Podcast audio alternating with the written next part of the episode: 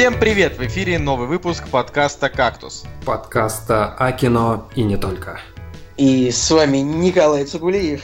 Непревзойденный Николай Солнышко. И Евгений Москвин.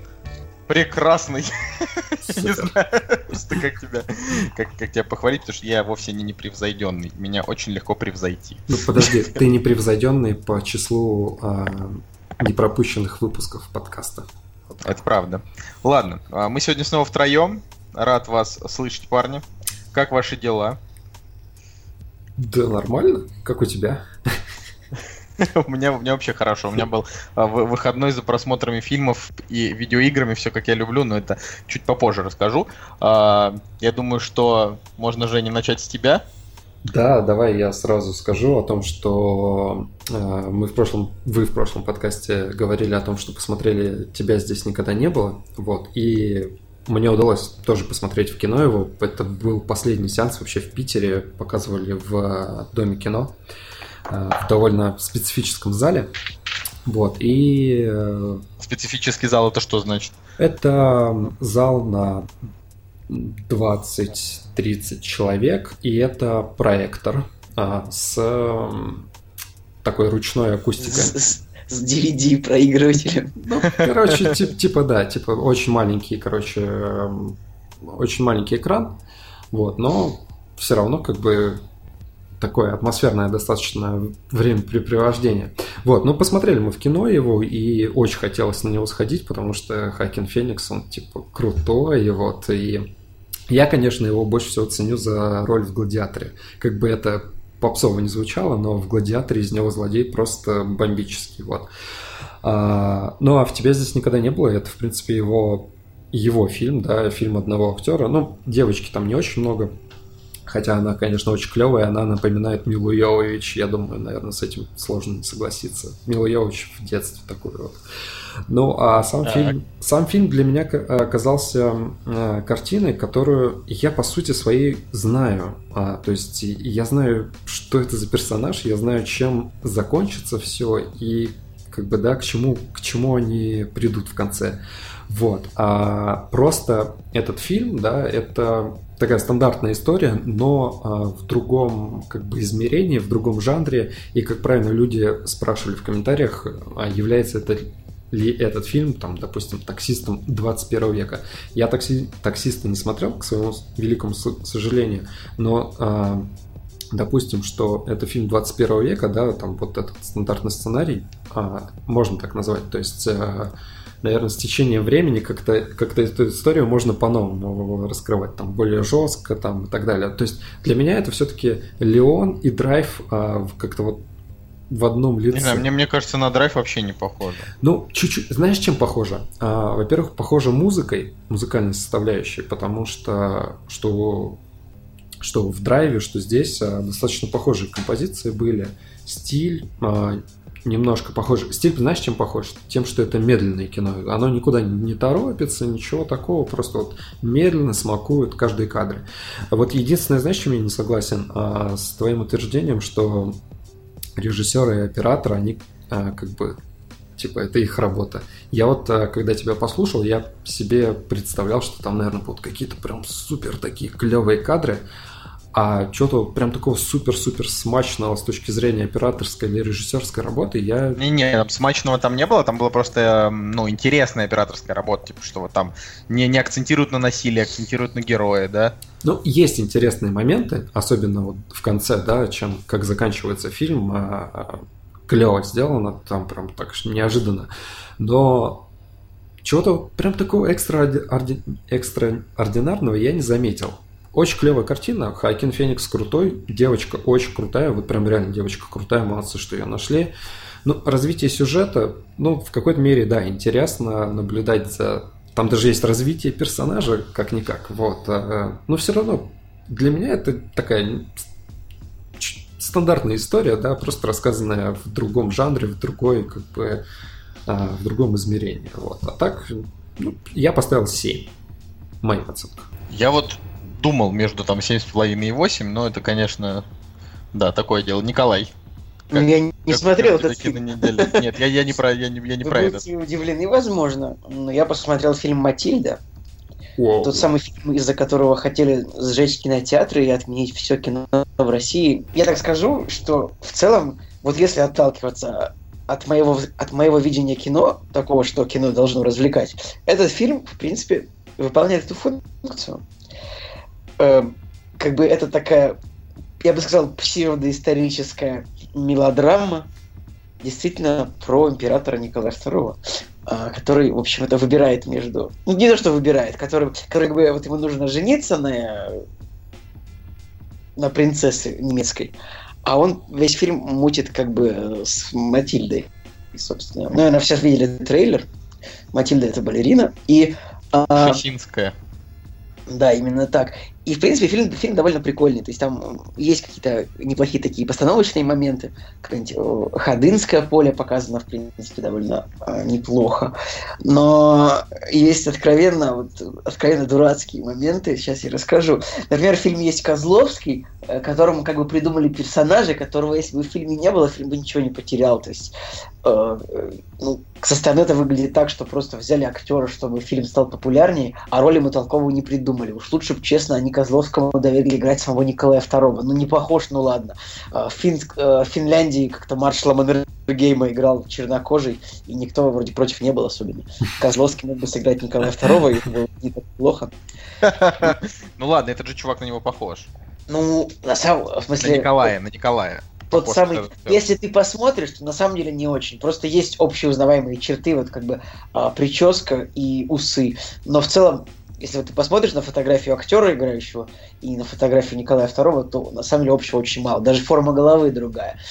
А, Блин, тогда все. Раз форма головы другая. Посмотри, я... слушай, ну, ну реально, у Николая, II, у Николая II такая вытянутая голова, а у этого абсолютно круглое лицо, как луна просто, я бы сказал. Просто кошмар. Как шалтай-болтай. Вот, шалтай-болтай. Э, что еще? Э, э, в фильме есть несколько дурацких линий.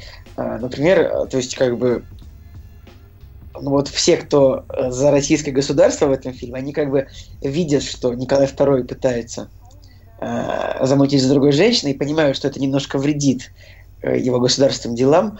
И, и вот в фильме есть примерно пять моментов, когда, ну как бы у Николая, конечно, есть какой-то там полковник сыскной полиции, э, то есть как сказать, такой ФСБшник, условный КГБшник в этом фильме. И вот есть в фильме где-то пять моментов, где он а, как бы ловит Матильду Кшесинскую и говорит, как вот вы, вы мешаете, вот, пожалуйста, перестаньте с Николаем II встречаться. Она как бы отвечает, вот, нет, я буду. И как бы это вот настолько по-детски выглядит. То есть, э, ну вот вы можете себе представить, что реально вот пять раз за фильм они, они, они ее ловят и похищают, и она как бы пять раз вырывается из плена и постоянно попадает на встречу с Николаем II. Это очень странно а лучше бы как-то это по-другому было прописано.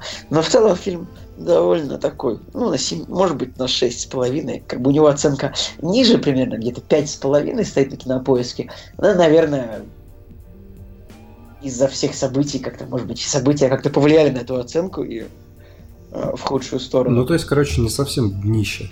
Ну, это не совсем ужасное кино, я, я бы сказал. То есть, нет, даже это я при, унижаю довольно. Фильм, в принципе, он довольно забавный. Если не рассматривать его как историческое кино, на самом деле. А что еще? Непонятен очень мне каст в некоторых моментах. Например, императора Александра Третьего играет Сергей Гармаш.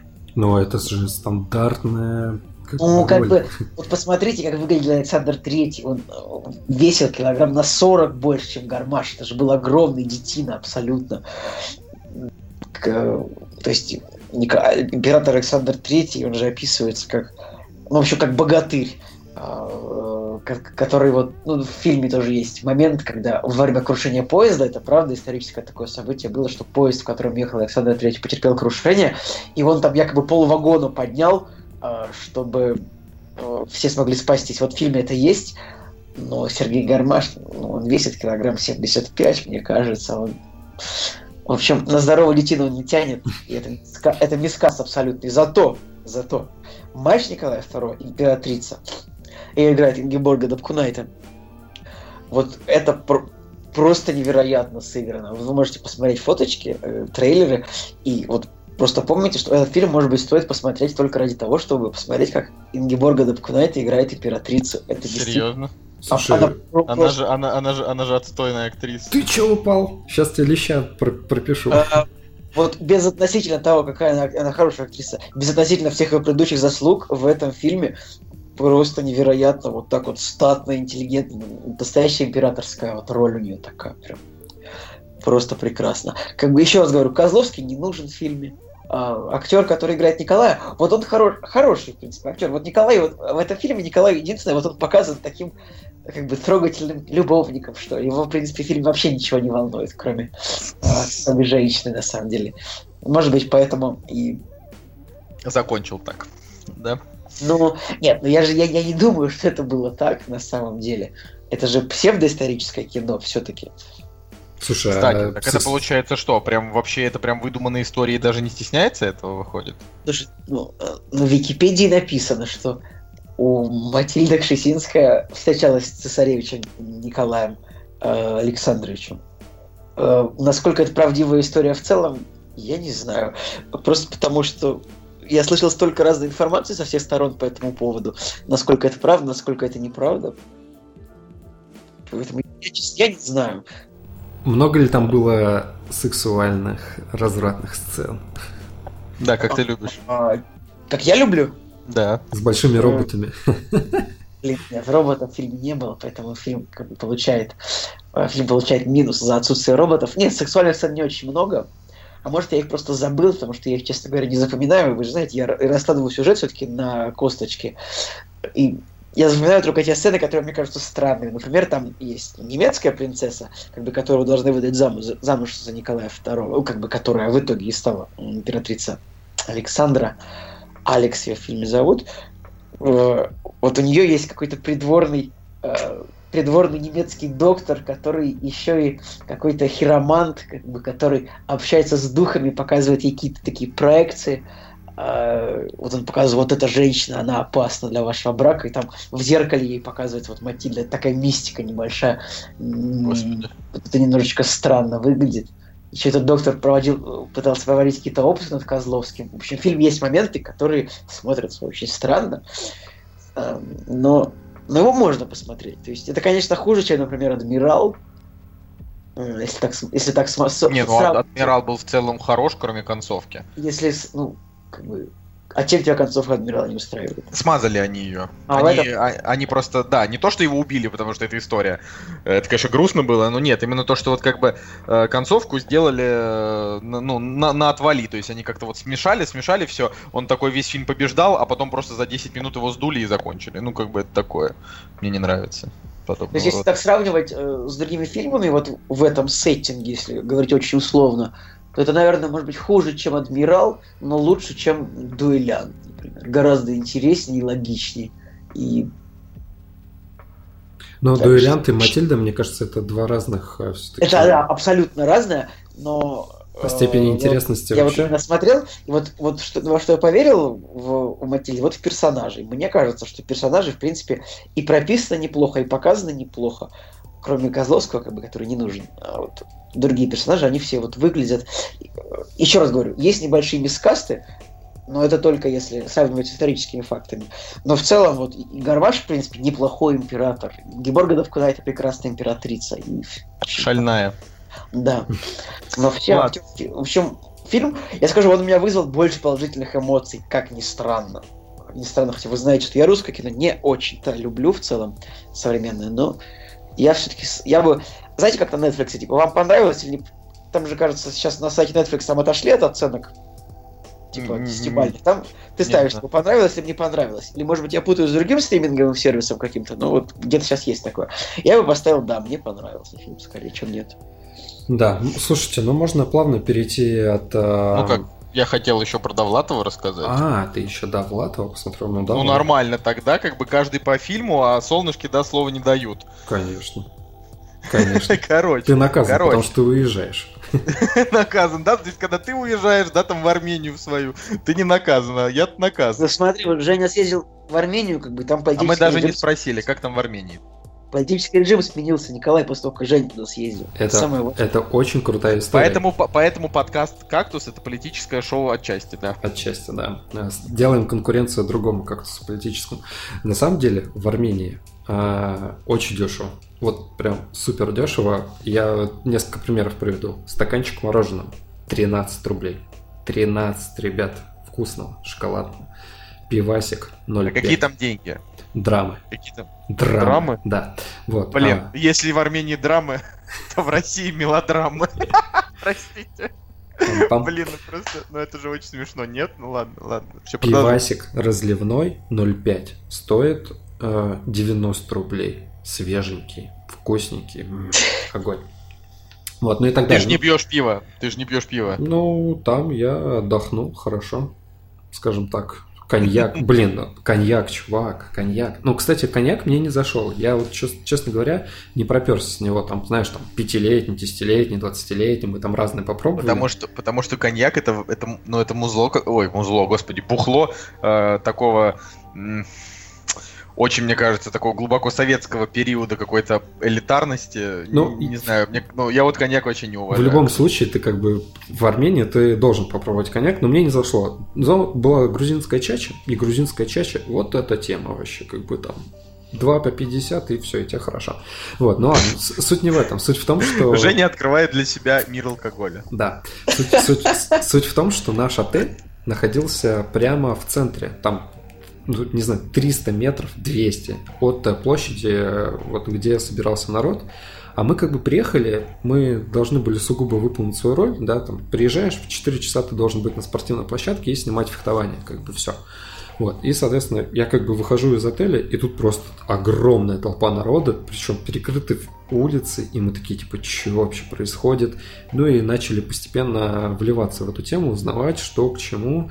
Ну и интересно было поговорить с людьми, да, что они там думают. И самое крутое то, что в двух словах а, а, вот это вот настроение толпы, блин, оно так круто ощущалось, то есть это реально какой-то огромный эмоциональный подъем, комок энергии, и хотелось бы быть с этими людьми на волне. И самое, что интересное, то, что Поэтому, поэтому ты возглавил, да?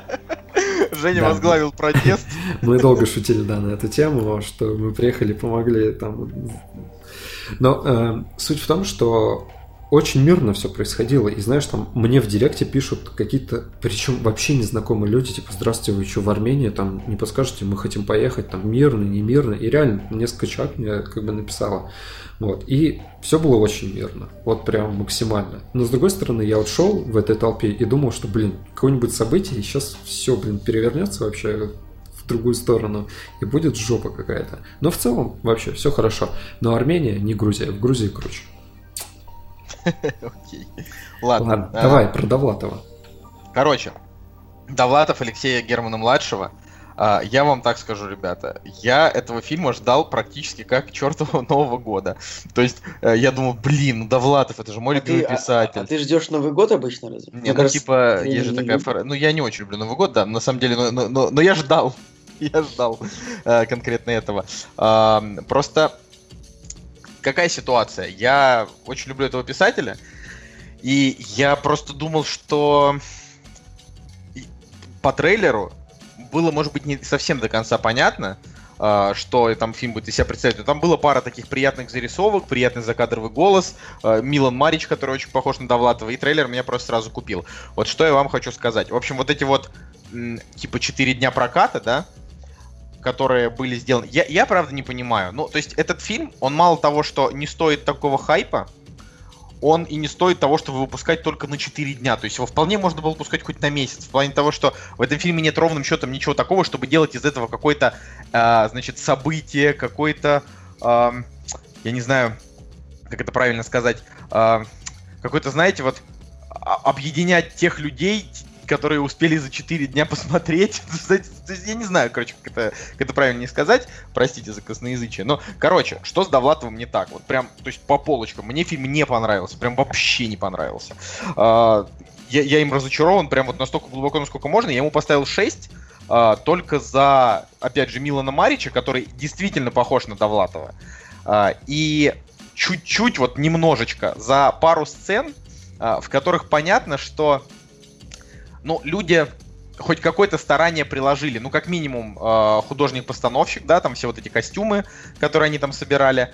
А, И э, то, что сценарист, это был как бы Герман Младший и некая Юлия Тупикина, сценаристы, они все-таки знакомы с творчеством Довлатова, и как бы на основе его творчества они сделали вот такую вот историю, как, как бы можно назвать эту картину признанием в любви, ну просто таким, знаете, признанием в любви какого-нибудь пятиклассника, такое корявое признание такое, нелепое немножко, как бы может быть искреннее, но очень дурацкое. Такое, знаешь, написанное мелом на асфальте, да? Да, мелом на асфальте, потом смытое дождем. Так вот, э, что, что с этим фильмом не так? Во-первых, у этого фильма звукорежиссура уровня просто просто куча дерьма. Вот правда, простите меня. Но это, это невозможно смотреть. Там как бы да, ты, ты наблюдаешь за этим и думаешь, господа, во-первых, вы не попадаете в свои собственные губы. Ну, то есть там такое, э, я, это не просто вот ты типа это пару раз подмечаешь, а на протяжении всего фильма такое ощущение, как будто реплик было меньше, а, но там есть моменты, когда, например, не знаю, героя в кадре не видно, а голос есть, то есть не голос за кадром, а именно герой, вот не видно его, допустим, голову, потому что он повернут спиной. И такое ощущение, как будто бы они просто уже поверх придумывали какие-то фразы, потому что на самом деле на самом хронометраже, да, на самой пленке герой сказал меньше. Вот это, во-первых, ощущение. А, во-вторых, а, там может быть, это режиссерский прием, но если это так, то это полный провал. Там очень много сцен, знаете, вот есть такой фильм «Хрусталев машину». Я, это Алексей Германа Старшего, бати его. Я сам этот фильм не смотрел, но я смотрел эту сцену, в которой там э, люди сидят, и там, типа, не знаю, 20 человек, и все одновременно говорят, и ты не можешь ничего разобрать. Вот здесь вот абсолютно та же история. Там тоже, тут тоже есть сцены, например, квартирников и вписок, где люди разговаривают, и ты не можешь разобрать практически ничьи слова, потому что э, ни один голос не выделяется на передний план. Все включаются одновременно. Но м, это, говорю, может быть, это и художественный прием, но проблема еще в том, что абсолютно все персонажи в этом фильме абсолютно абсолютно мертвы. То есть вот фильм начинается с того, что Довлатов спит, и голос Николай, матери... Николай, Что? а если все герои в фильме мертвы, то можно ли это считать зомби-муви? Да, это вот зомби-муви. Прям, это мертворожденный проект и зомби-муви. Вот в, в одном флаконе, Николай. Вот, то есть, это, э, короче, начинается фильм с того, что там мать Довлатова говорит, Сереженька, тебе нужно помириться с женой. Сережа, вставай, Сережа, тебе нужно помириться с женой. Ты так и будешь здесь жить, Сережа. Он такой, мама, мне снился Брежнев. Она такая, иди завтракать. То есть, и, вот так вот весь он идет с Бродским, э, и Бродский такой говорит... Так, э, вот я же помню, я же тебе просто, я же тебе говорил, что фильм просто о том, когда кто-то входит и, и весь фильм просто общается с другими героями, а ты им говорил, я обожаю кино, когда люди просто да. ходят и общаются. Да, я чем обожаю тебе, такое кино. Чем же тебе это не понравилось? А я объясняю, потому что в этом фильме у всех этих персонажей не было никаких интонаций. Они все говорили абсолютно монотонно, у них не было никаких эмоций вообще. То есть, как бы, э, не знаю, кто-то говорит какие-то вещи, типа, мне не нравится Бродский. Ну, там, э, стоит и такой говорит, я не понимаю, как может нравиться Бродский. И Довлатов ему, и у Довлатова, как бы, он должен отыгрывать эмоцию ненависти, потому что видно, да? И он такой говорит, прекратите прекратите, пожалуйста, говорить глупости и пошлости. А он, говор, а он говорит такой, знаешь, типа, ну, Бродский не 100-рублевая монета, что всем нравится. Не, ну он так не говорит. Но, но Бродский вообще-то всем нравится. Ладно. Короче, а, в этом фильме нет ни одного... Вот сейчас э, я к этому подойду немножечко. В этом фильме нет практически ни одного персонажа, который бы не был вот монотонным и одинаковым. То есть, опять же, да, в плюсы можно занести, что когда актер Бродский, или, может быть, это у него такая озвучка, читал стихи, было похоже на то, как настоящий Бродский читал стихи. Э, это, если вы там, не знаю, поищите, например, в ВК, да, там, исполнение э, собственных стихотворений Бродским, там вот это вот монотонное, там, не выходи из комнаты, вот, вот, вот это все ниоткуда, с любовью, вот, вот это вот. Вот таким образом сделали а, и, ну, озвучку, когда читает стихи этот актер. А, но все остальное время, все остальное время реально актеры разговаривают безжизненно. И, соответственно, ты не можешь не то что кому-то сопереживать, это, это даже не похоже на вот этот Короче, вот хаос. твоя основная претензия — это актерская игра. Нет, моя основная претензия... Может быть, актеры сыграли-то и хорошо, я говорю, может быть. Но озвучили они себя же настолько плохо и монотонно, что это либо хреновый режиссерский прием, а, либо это действительно под, плохой подбор актеров. Но интересный факт, это как раз то, о чем я хотел сказать. В этом фильме у Данила Козловского есть роль, такая же, как в Матильде, абсолютно бесполезная. Если вот бы это, его не было... это, это уже, я не знаю, у меня такое чувство, что я никогда, извини, что я перебил, мне кажется, что я ни разу не видел, чтобы Козловский играл нормально. Я, я смотрел, короче, смотрел, как, как назывался фильм этот, «Хардкор», где он играл глав злодея непонятного. Теперь вот это, Матильда, теперь вот это.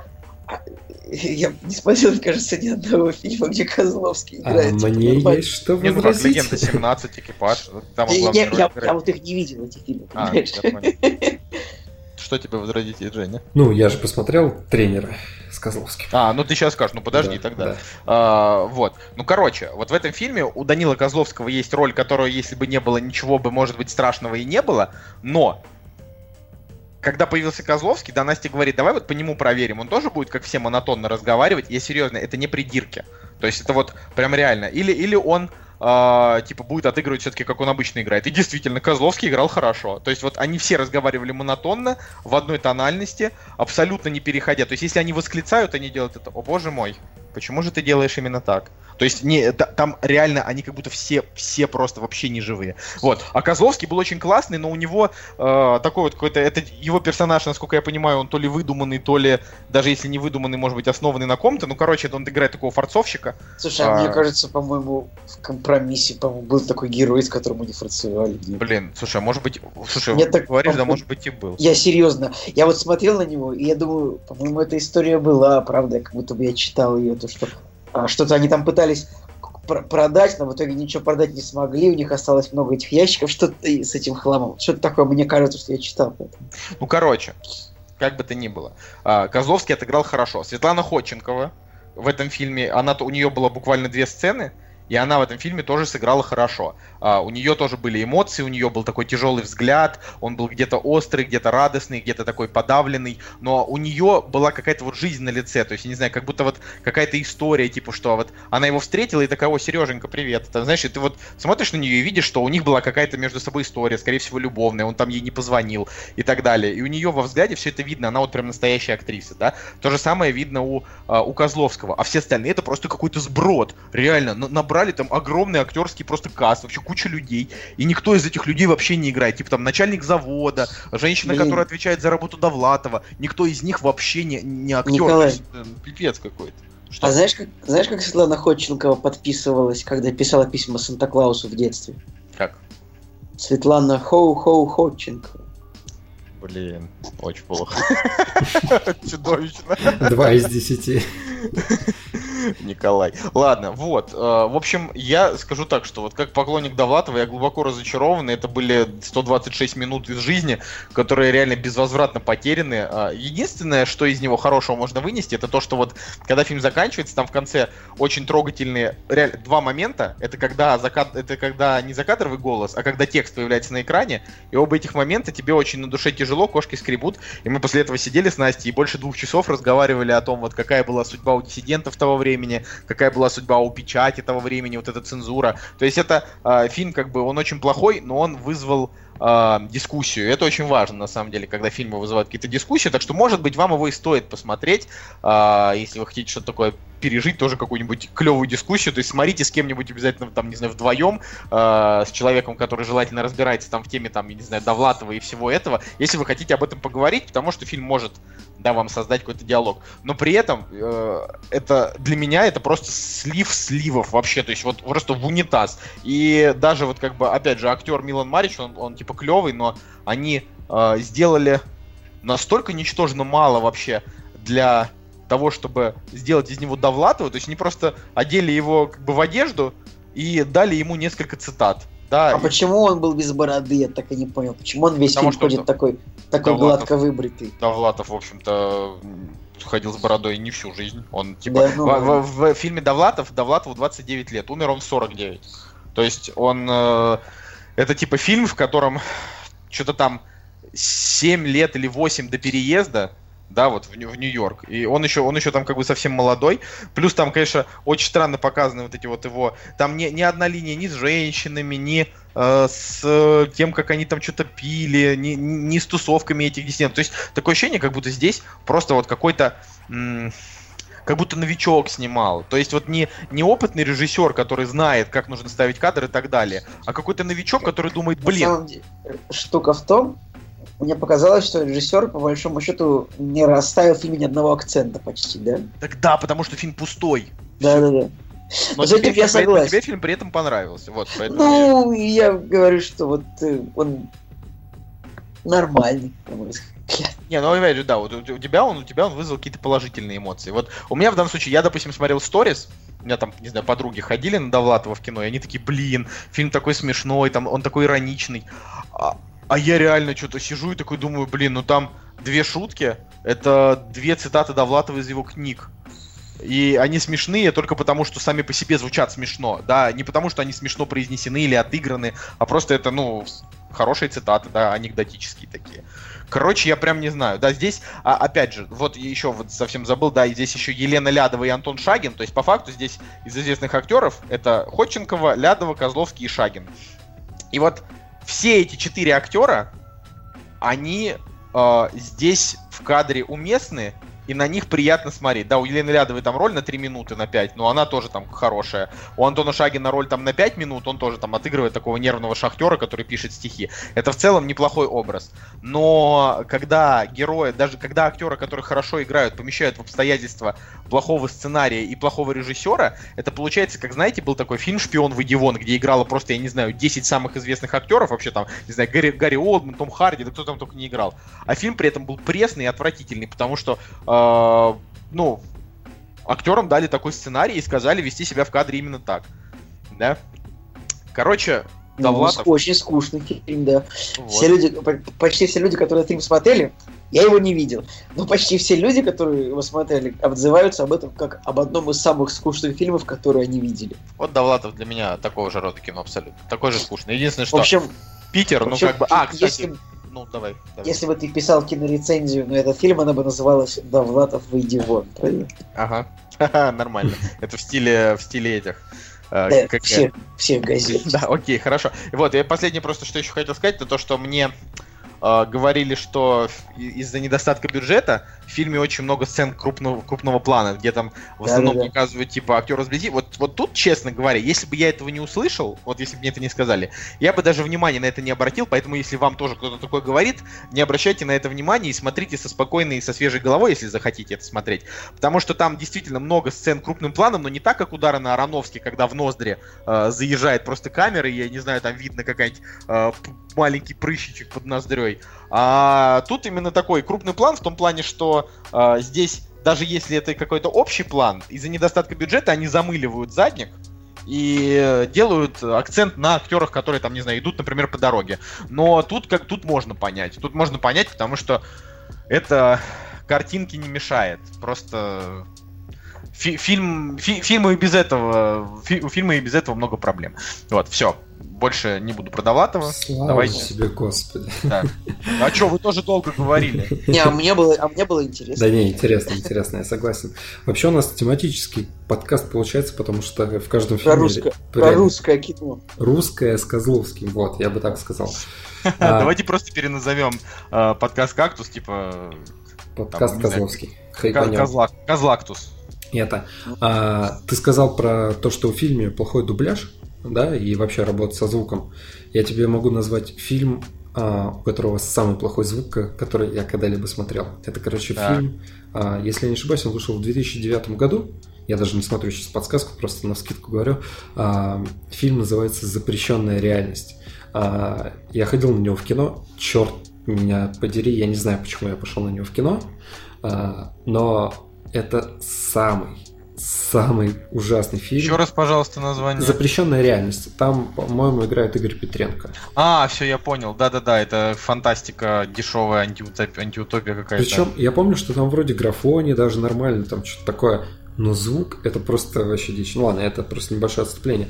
Я посмотрел тренера. А, мы посмотрели его, в принципе, наверное, сразу же, как он вышел. Четверг или пятница. Вот, и мне было интересно. Я удовольствием э, как бы хотел пойти на этот фильм. Вот. Э, Причем самое интересное то, что я себя настроил на то, что, в принципе, я не буду... Минутка ненависти, опять же, к зрителям а, в кинотеатре. Я не буду обращать внимание на людей, которые сидят в кинотеатре, потому что, ну, типа, это какое-то попсовое кино, да, и как можно там похрустеть и так далее. Просто, когда мы ходили на тебя, тебя здесь никогда не было, а люди почему-то, опять же, очень плохо себя вели.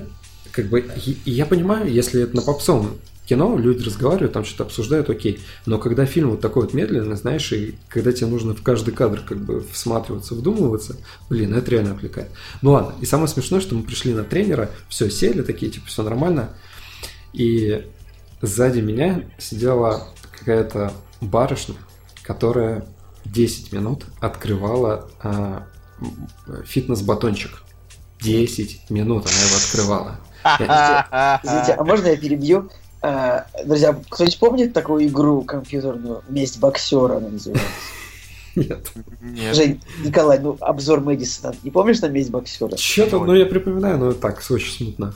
Нет. Ну просто э, там э, суть игры в том, как бы такой, это русский файтинг, а суть игры просто в том, что э, там, как бы, ну, это как Mortal Kombat, только ты играешь за русского боксера, который как бы бежит из тюрьмы, и вот есть там такой сюжет, что боксер бежит из тюрьмы, сначала там ему нужно победить охранника, потом он, он выходит на улицу, э, ему нужно победить там полицейского, а потом, значит, его дальнобойщик подвозит до города, и дальнобойщик такой говорит ему, эй, плати, а тот такой, у меня нет, и они тоже дерутся, и дальше этот э, боксер идет просто по, по улице, и как бы он говорит, какой-то пьяный мужик толк... задел меня плечом, завязалась драка. Вот Женя сейчас примерно так же, он говорит, какая-то женщина, типа так пренебрежительно просто.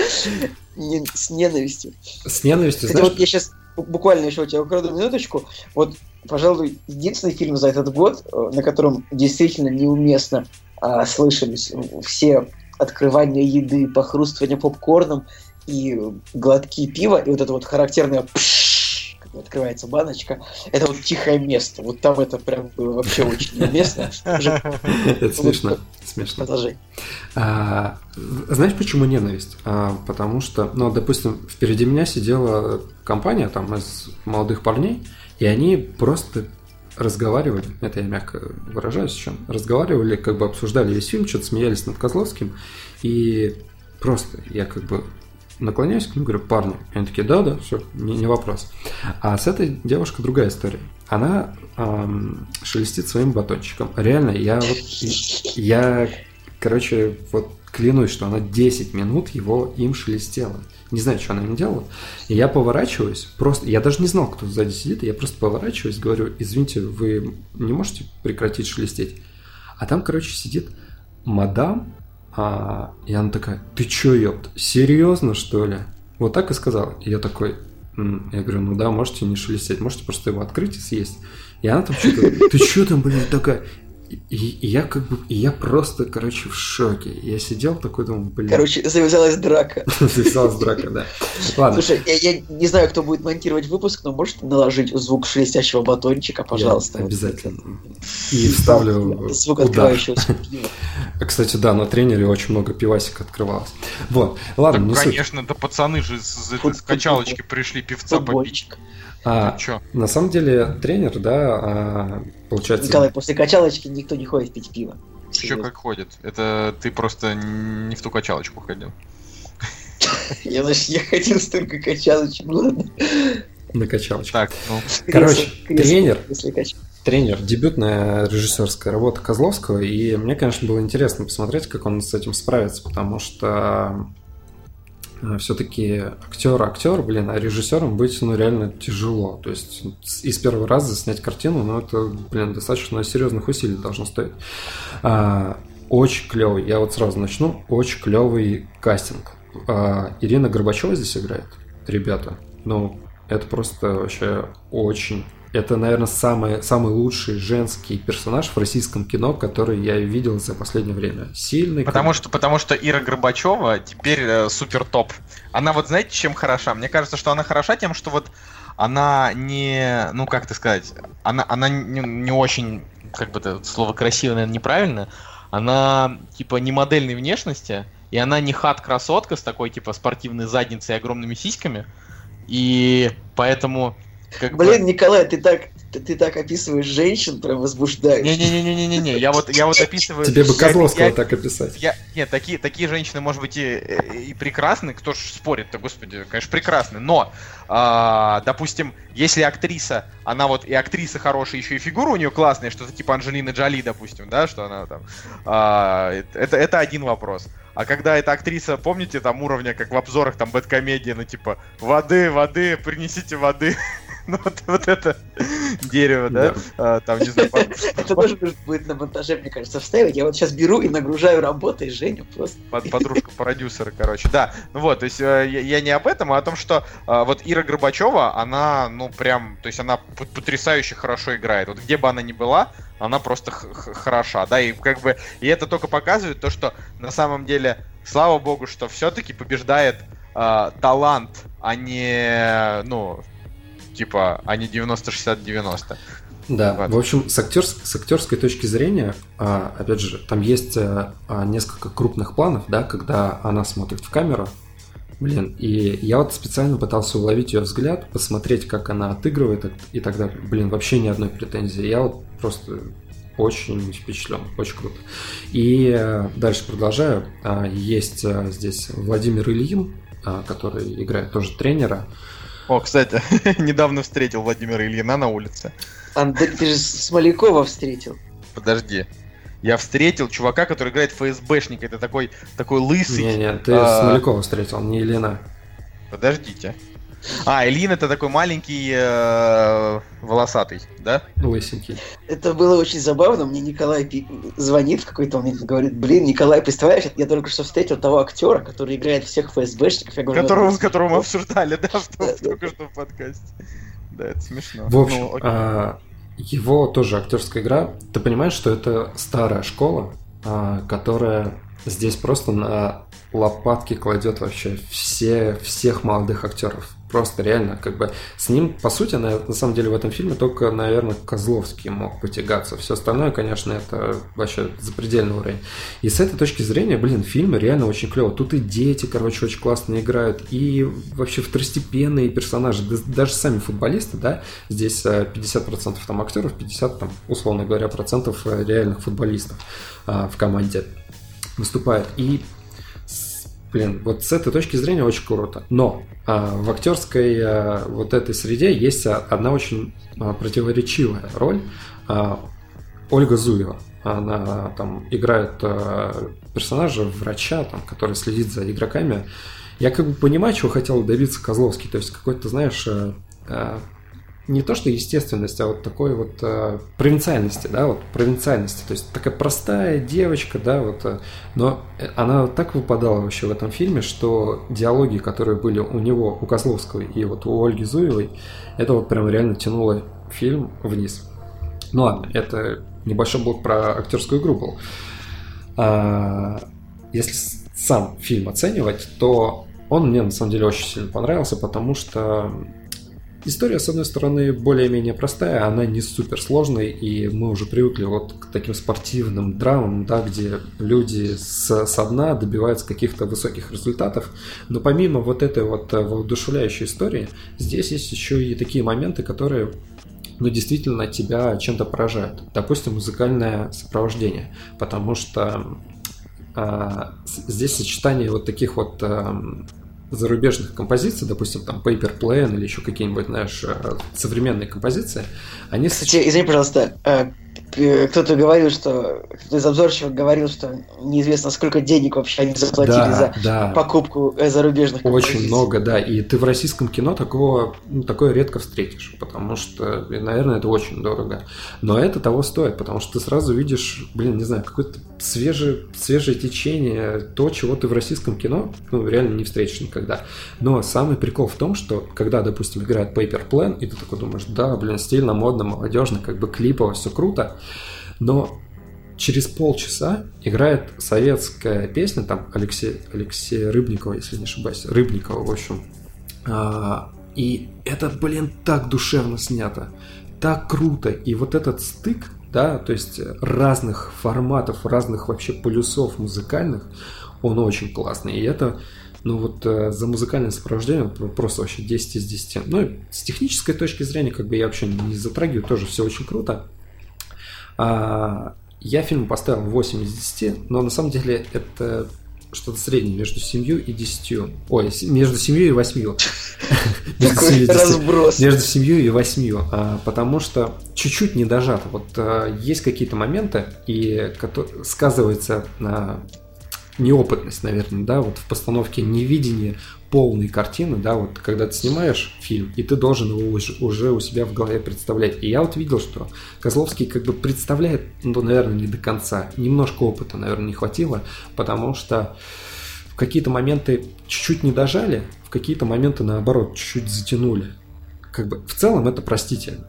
Простительно. Но... А, Слушайте, а представляете, если Козловский вдруг в Голливуде окажется, и мы будем по нему скучать? Типа, вот был у нас актер, теперь нет такого. Продолжай Да просто. нет, господи, прошу вас, нет, этого точно не произойдет. Ну, как бы... Мне просто кажется, что а, Данила Козловский же пытался в Голливуд, да, но там чуть не получилось. Был, в смысле, он играл в каком-то дурацком фильме, типа «Вампирская академия», это, ну, паршивая да, да, да. Он там был немножко вот. толстоватый какой-то, это было Да нет, просто тема в том, что когда ты... А, вот недавно вышло такое шоу, я просто, простите, вольюсь, потому что мы уже начинаем тонуть в царстве унылости, нужно разбавить разбавить вашу.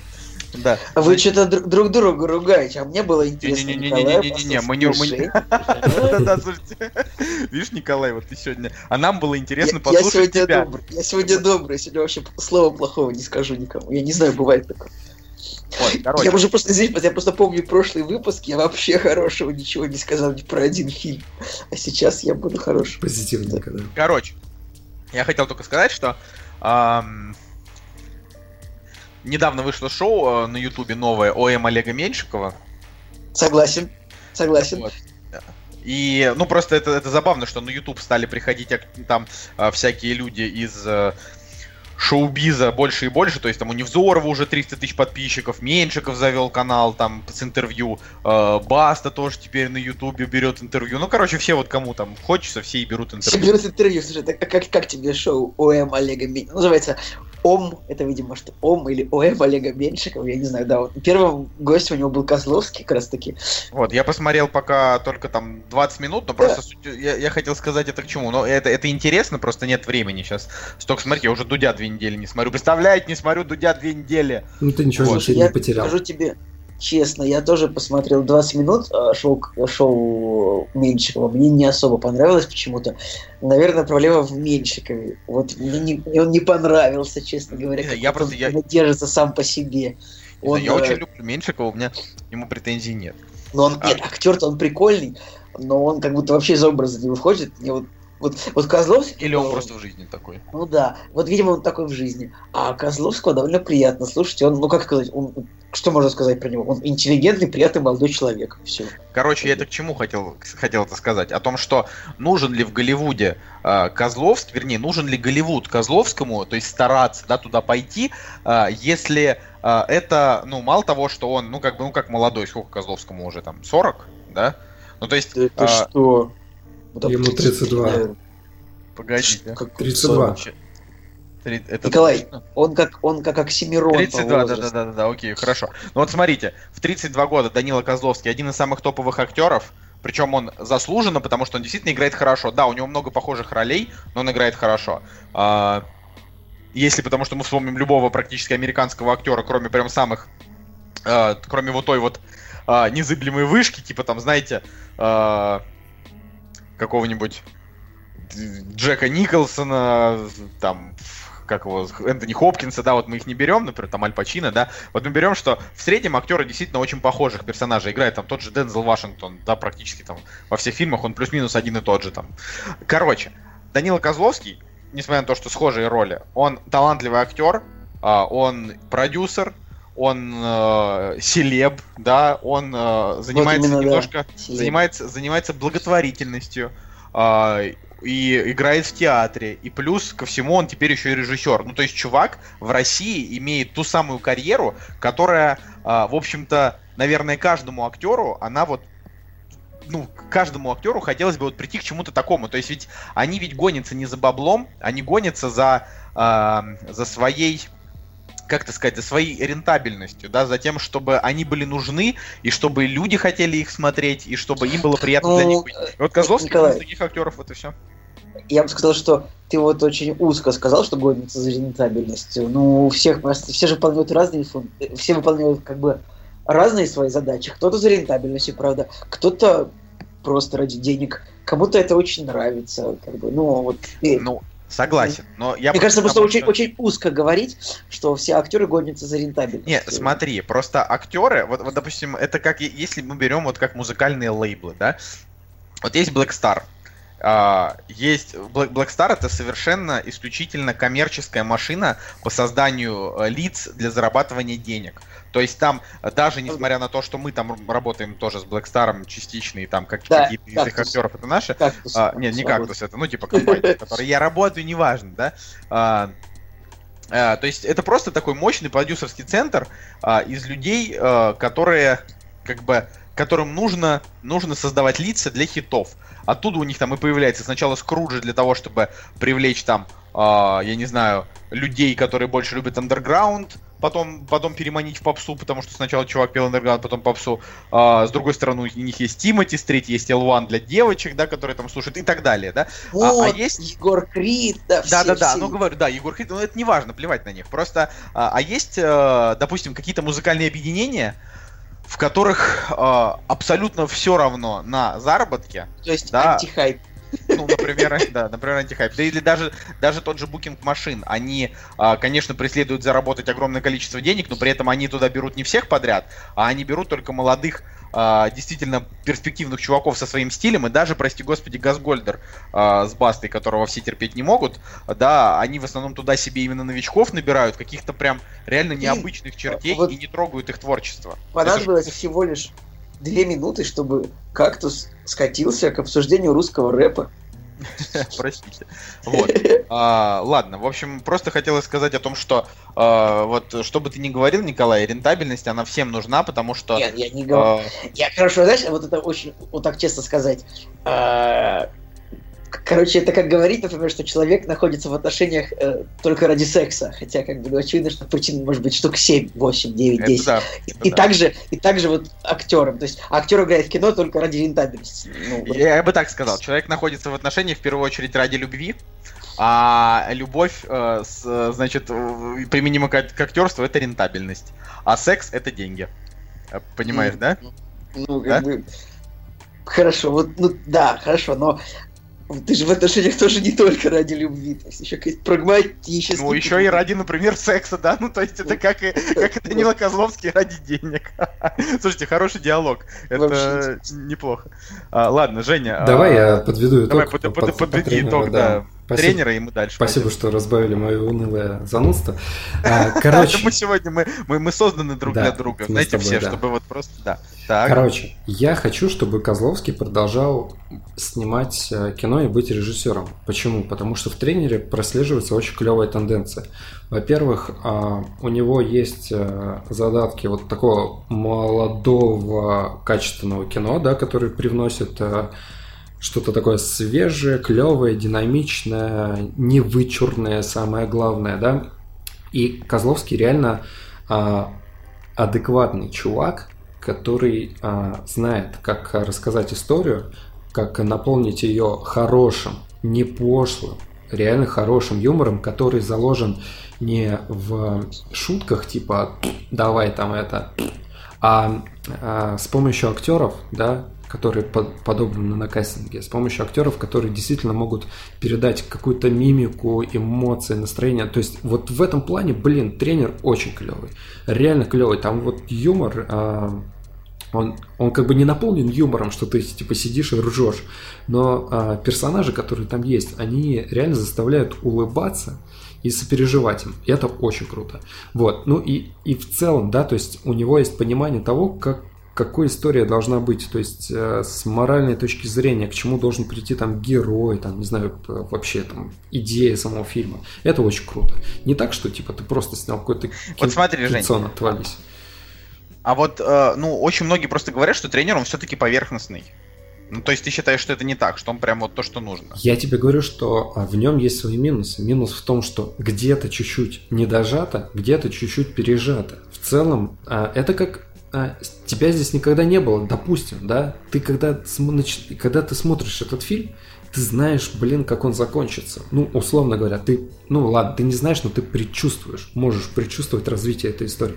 В тренере то же самое, потому что мы уже привыкли к этим спортивным драмам, да, и как бы а, логически да, думая во время фильма, ты можешь понять, э, куда этот фильм придет, но в, в, здесь это не самое главное. То есть, как бы, если бы здесь это основной фишкой была, то тогда, да, фильм был бы слабый.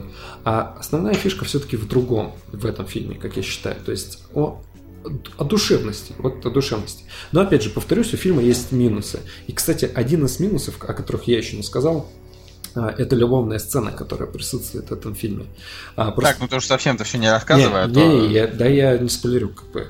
Это есть даже в трейлере, по-моему. Просто я к тому, что, а, знаешь, есть моменты, когда в фильме есть сцены, которые сделаны только для того, чтобы они были. И любовная сцена здесь вот именно такая, типа, просто любовная сцена должна быть. И она, ну, да, а, а, а ты понимаешь, что она вообще этому фильму не нужна. Она не нужна не для развития героя, да, как любят обычно актеры говорить, что типа вот любовная сцена, она сразу показывает эмоционально там развитие персонажа, там переломный момент какой-то. Блин, вообще не надо, вот просто можно было вырезать и это было бы круто. Но в целом, короче, а, положительный фильм. Козловскому респект, он красавчик. Вот ну и все. Тогда переходим к премьерам. «Кактус» – подкаст о кино и не только. Собственно, премьерный день 26 апреля 2018 года. И, господа, нечего смотреть на этой неделе. Спасибо за рубрику. Нет, ладно. Сейчас, наверное, все, все вор... Женя ворвется, так что мы обязательно скажем. Короче, а, фильм «Привидение» Это некая фэнтези-драма-мелодрама. Отстойная, просто отстойная. Вот. Э, пишут там, что фильм довольно милый, но, честно говоря, не Эн... Энгаури Райс, это девочка из славных парней, которая, кстати, там была классная, э, не некий Джастис Смит, э, в общем, не, не, не Лукас Джейд Зуман, да, никто из этих актеров а, не вызывает какую-то симпатию при просмотре трейлера, хотя задумка, в принципе, интересная, типа, каждый день он просыпается в новом теле, он бестелесный дух, э, каждый, он встречает девушку, каждый день превращается в попытку к ней вернуться, но э, очевидно, что если во главе недели стоит вот такое вот кино, значит, неделя явно неудачная. Слушай, ну... Блин, я, я просто а. смотрел трейлер и думал о том, что какая будет репутация у девушки, которая в школе каждый день гуляет с другим парнем. Бедняжка. Каждый день с новым. Крутя. Это же как бы... И не, не и, подожди, и не, и не только с парнем, она там и с телочками, то есть, ну, в смысле, он же в разных э, телах. Да, да, да, да, да. Слушай, ну я на самом деле думаю, Колян, ты не прав в плане того, что это главный, главный фильм все-таки недели. Я думаю, что, наверное, танки все-таки более такой. Э, у него, наверное, больше будет э, залов там, да, и росписи в кинотеатрах. Но вообще, Конечно. А... Потому что это русское кино, во-первых. Да, да перед, уже... перед 9 мая, там все дела, перед маем и так далее. Нет, вообще просто сам, сама неделя, она довольно-таки стрёмная, потому что у тебя как бы вот тут вот а, тренер вышел, а вот на следующей неделе Мстители выйдут, и, и ты как бы полностью все теряешь. Вообще. Не знаю, что хочется сказать? Мне хочется сказать, что я, несмотря на то, что уже давно не хожу в кино, ну, то есть, в смысле, не то, что давно не хожу принципиально в кино, просто давно не идет ничего, на что мне бы прям хотелось сходить. Вот на там тихое место я пропустил, потому что нашел дела поинтересней. Uh, то есть настолько, настолько в кино ничего такого привлекательного, типа Рэмпейдж, Лара Крофт, вот это все прям все пропускалось. Отстой, да. да. настолько ничего интересного, что ты вот прям понимаешь, что тебе не очень хочется идти в кино. То есть мы когда сходили на э, Феникса, да, на тебя никогда здесь не было, я прям, прям радовался. Думаю, вот это прям вот круто мы сходили в кинцо, вот прям поход, не жалеешь о таком, да. А, вот сейчас ты все смотришь на эти премьеры и думаешь, ну вот смотрите, танки, почему я не пойду на танки, да, и ну, буду призывать на них не, не идти. Потому что, черт возьми, 28 панфиловцев это фильм а? по выдуманной истории. И танки а, это тоже по выдуманной а этот истории. фильм имеет какое-то, какое-то, какое-то отношение к World of Tanks? Этот фильм имеет, нет? Нет, нет, нет, не, не имеет. Слушай, почему? Нет, ну, я, я, насколько, я, я насколько, насколько я понимаю, сама история придуманная. Нет. Нет, это реальная история. Танки реально из Харькова в Москву перегоняли. Не, ну я просто про, про, про само течение Нет, истории. смотри, ну, есть, плод, то, что... основа, это реальная история. И эти два образца, их реально перегоняли из Харькова в Москву. А ну, понятно, что действия, которые уже там, внутри этого фильма будут, но понятно, что это все выдуманное уже. Нет, там без вопросов. Аглая Тарасова, конечно, симпатичная дама, и, может быть, ради, не ради нее можно и посмотреть. А, но Мерзликин мне вообще фильм не продает. да. Да тут мало кто продает э, фильм. Ну, Да. за, за исключением трейлера, может быть, не знаю. Ну, вообще, у фильма как бы 140 миллионов бюджет. Это довольно крутой бюджет э, для, там, для того же Кима Дружинина. Потому что человек, ну, это вторая его картина, правильно? До этого он там только сериалы снимал, и вот Панфиловцы. Но вообще, я уверен, что танки, они свое... Ты вот говоришь, они там между одним и другим, и ничего они не соберут. Нет, мне кажется, что э, танки свое соберут, потому что люди любят патриотичное кино, и панфиловцы, насколько вы Да, помните, ребят, как бы нас- 42 тысячи оценок, 7,6, ну, типа, он Вы посмотрите, сколько у нас людей играет в World of Tanks и во всякие War Thunder. Как бы У нас тема танков это просто какой-то фетиш невероятный, поэтому, конечно... О, Николай, ты не представь. Уж я-то я-то лучше всех знаю, сколько играет, потому что э, у меня сегодня реклама вышла World of Tanks, а на той неделе реклама War Thunder у моих блогеров. То есть это вообще. Ну вот, Как бы это поsto- И причем это, ну, не только же. Ну, нас- Николай, а я, а я езжу, типа, вот на машине по городу, я замечаю просто наклейки у людей на машинах World of Tanks, World of Tanks, просто заклеен весь город. Все таксисты играют в танки. Забавно, что это, что типа, ну это бе- белорусы же World of Tanks, то есть это Слушай, Типа, просто... не русский продукт. Не, вообще, с коммерческой точки зрения, назвать фильм «Танки» — это просто вообще genius. Но я так э, полагаю, что вообще фильм с таким названием, он опоздал, наверное, на год, может быть, два. Ну, то есть, сейчас же у танков, наверное, не самый огромный, ну, не пик, а, наверное, уже спад какой-нибудь. Не-не-не-не-не-не-не-не-не. Нет? Я сейчас Я не не прав? Не, ты не прав. Я сейчас не хочу как бы заниматься рекламой, потому что сам в танки не играю и никогда не буду, но а, вот буквально пару недель назад World of Tanks выкатили типа свое первое, 4К. первое крупное обновление, типа да, в котором у них а, там и графика стала лучше, и геймплей немножко поменялся, и, то есть не просто там какие-то там пару новых моделей добавилось или что-то такое, а прям вот такое супер обширное обновление, и а, они там под это запустили там огромную рекламную кампанию, и стало еще больше игроков, а в это время там еще и War Thunder атакует, и то есть там реально ну, прям десятки миллионов людей там с- по всему миру играют, то есть World of Tanks это а, не ис- там история, что только в России в нее гамают, там в Европе играют, и в Америке, то есть это прям очень популярно. Ну хорошо, я с тобой согласен, в принципе, но а, опять же, да, как бы интересно, вот с этой точки зрения интересно будет за ситуацией понаблюдать, потому что, ну, реально вся молодежь пойдет на Мстители, и вообще, наверное, просто огромное количество народа. А потом, то- Да. опять же, люди, кто там, не знаю, из этой же, наверное, категории там сходили на тренера, там, плюс-минус, и как бы интересно, сколько реально же танки соберут, потому что очень большая конкуренция, и буквально у тебя одна неделя, чтобы, блин, собрать народ. А последнее, что я хочу сказать, эм, опять же, перед тренером показывали трейлеры, и, и первым трейлером показали танки, а, за, а следующим после, трей- после танков показали Т-34 с Петровым. И, и, блин, у меня что-то так пукан бомбанул от того, что на одну и ту же Опять тем- Петров? Опять Петров, и на одну и ту же тематику просто два трейлера подряд а, показали. Во-первых, а, они очень похожи по а, монтажу трейлера, то есть там такая типа современная рваная типа музыка электронная, но а, это дало а, возможность сравнить а, друг за другом, насколько как бы проекты отличаются. И в этом, в, этой, в этом плане танки трейлер интереснее смотрелся. Как бы. А Т-3 Т-34 он выглядел как-то слишком вычурно, слишком гламурно как-то и немножко коряво. Вот. Ну, так. Все, в принципе. Ладно. А, ну, в общем, на этой неделе опять же выходит еще просто целая чертова туча фильмов, типа фильм, который называется «Я заберу твои деньги», либо «Blood Money» а, с рейтингом 4,6, а, фильм «Золушка» с неизвестными актерами, а, вернее, нет, это не фильм «Золушка», это опера, опера «Золушка» с неизвестными нам театральными актерами, на которую мало кто пойдет, потому что это театральная постановка. А, грузинский, грузинский фильм «Знаешь, мама, где я был», Мультфильм. даже, даже муль- мультфильм, простите. А, вот. давай, который давай снял- правду скажем, что самые основные танки, смешарики, как бы дешевая мгле, но только потому, что там Ольга Куриленко, ну, это, типа, лучшее из худшего, короче. Кстати, вот интересно, что, ну да, еще фильм «Правда или действие» с рейтингом 5,6. Короче, реально, здесь нечего рассказывать. Я думаю, что мы, как бы, можно свободно дропать. Но вот «Дыши во мгле», да, с Ольгой Куриленко, а, по крайней мере, интересное описание, но тоже, скорее всего, он пройдет совершенно незамеченным. Это очередное какое-то кино, а, которое сняли там непонятно на чьи деньги, зачем и почему, вообще не ясно. А вот а, фильм «Знаешь, мама, где я был», вернее, мультфильм, его срежиссировал режиссер а, Леван Габриадзе, который, ну, там, до этого... Знакомая снял- фамилия. Что он снял, напомню? Елки 2, елки 3 и выкрутасы. э, с Хабенским, там, Ильевичем, Ургантом, но у него еще была вот картина, Uh, убрать из друзей. Это первая картина из вот этого цикла Бекмамбетова, типа фильмы, которые все там чисто на десктопе. Uh-huh. Десктоп-триллер. И вот, и, несмотря на то, что а убрать из друзей... А этот фильм, который с, с Марьяной Ро, он в этот... Нет, это не он снял. Не он Нет. снял. Он входит, да, но снял не он.